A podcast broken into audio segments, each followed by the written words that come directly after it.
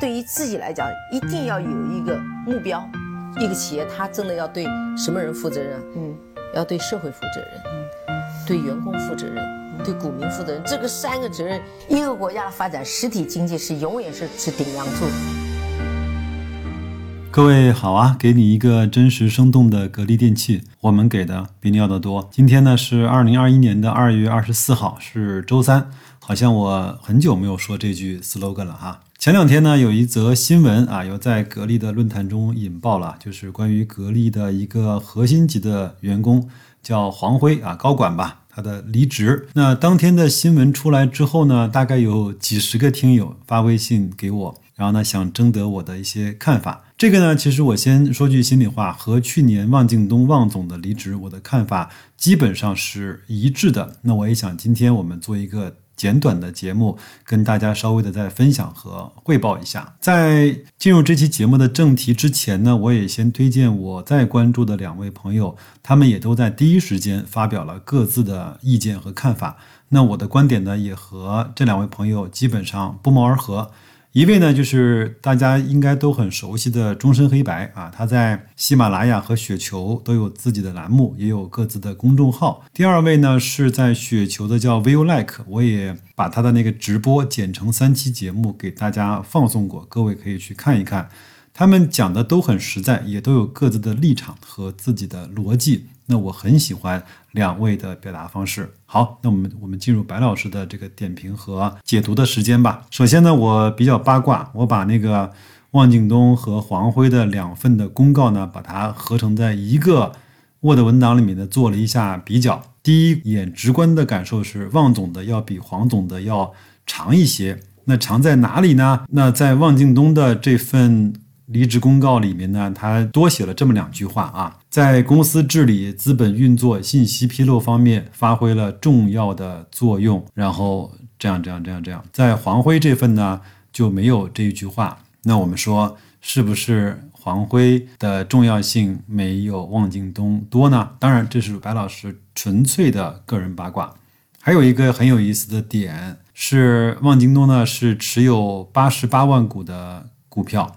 占公司总股本的百分之零点零一，黄总呢是持有七百三十八万股，占上市公司总股本的零点一二。我突然看到之后，发现这个是不是写错了？八十八万股呢对应着零点零一，那零点一二应该是它的十二倍啊。那八十八万股乘以十二倍，应该是在一千多万股啊。那为什么黄辉持有七百多万股就占了公司总股本的零点一二呢？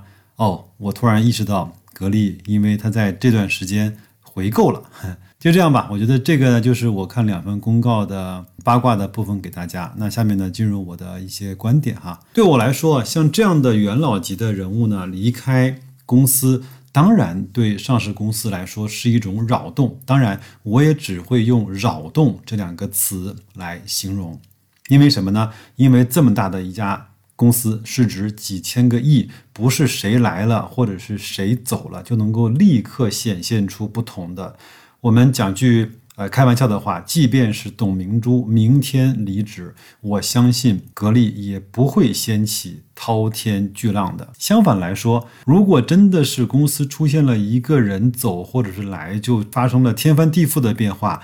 那你要对这家公司变得极其的谨慎和小心，因为它背后蕴含着巨大的风险，对吗？那很多朋友呢问我的意见，我说核心人物呢离开公司，无非也就是这几种情况：第一个，这人有问题啊，无论是能力上的，还是作风上的，还是经济上的。那有问题的人，他早走早好，对吧？第二个呢，他自己干的时间长了，也累了，想卸甲归田，那这个也无可厚非啊。像黄总这样的七百三十多万股、市值四个多亿的元老级人物，每年光分红都能够收到一千四百万左右的，那我们替他操什么心呢？第三，对这个人另有重用，那我觉得我们就更不需要担心了。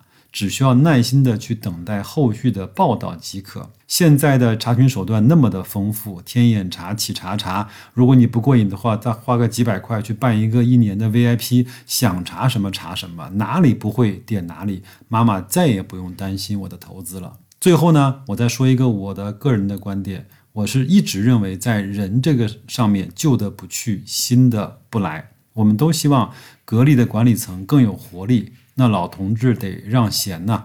让一些年轻的朋友、有战斗力和欲望的朋友进入到核心的管理层，通过后面即将进行的股权激励的方式，我相信一定能够迸发出更大的活力。就拿我们公司来说吧，一个好的激励方式可以激发出团队巨大的战斗力。有时候连制定这个政策的人都没有想到，居然有如此的效果，甚至。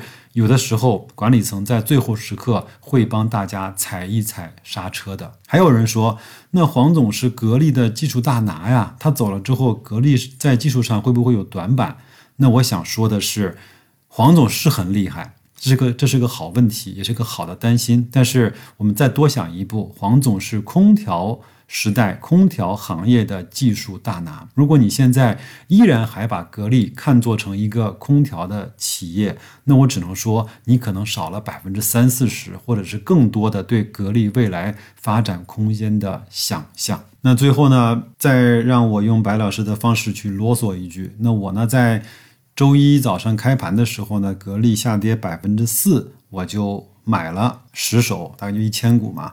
那又随便的设了一个卖出的价格，没想到刚过了二十分钟，它就卖掉了。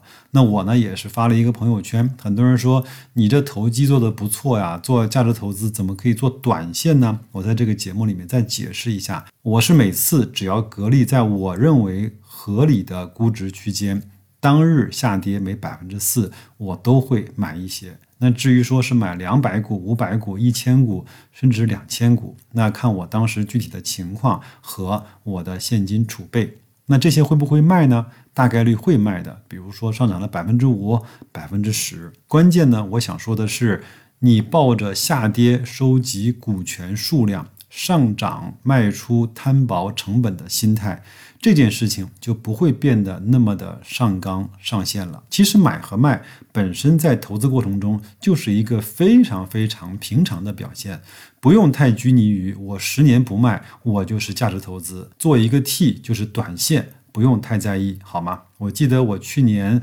给很多人寄过明信片，上面呢，我大致都写了这么一句话：在能力圈之外探索，但是一定要在自己的能力圈之内做投资。你也可以把能力圈把它改成舒适圈，至少白老师这么做，我不会感到不舒服。这样就可以了，好吧？这个快餐式的这种解读，也希望能够给大家带来一点点的有用的信息。那就这样吧，祝各位生活愉快，投资顺利，再见。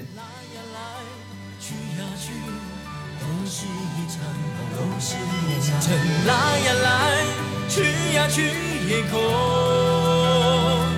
日落向西来月向东，真情难填满无情洞。来呀来，去呀去也空，红尘来呀来，去呀去也空。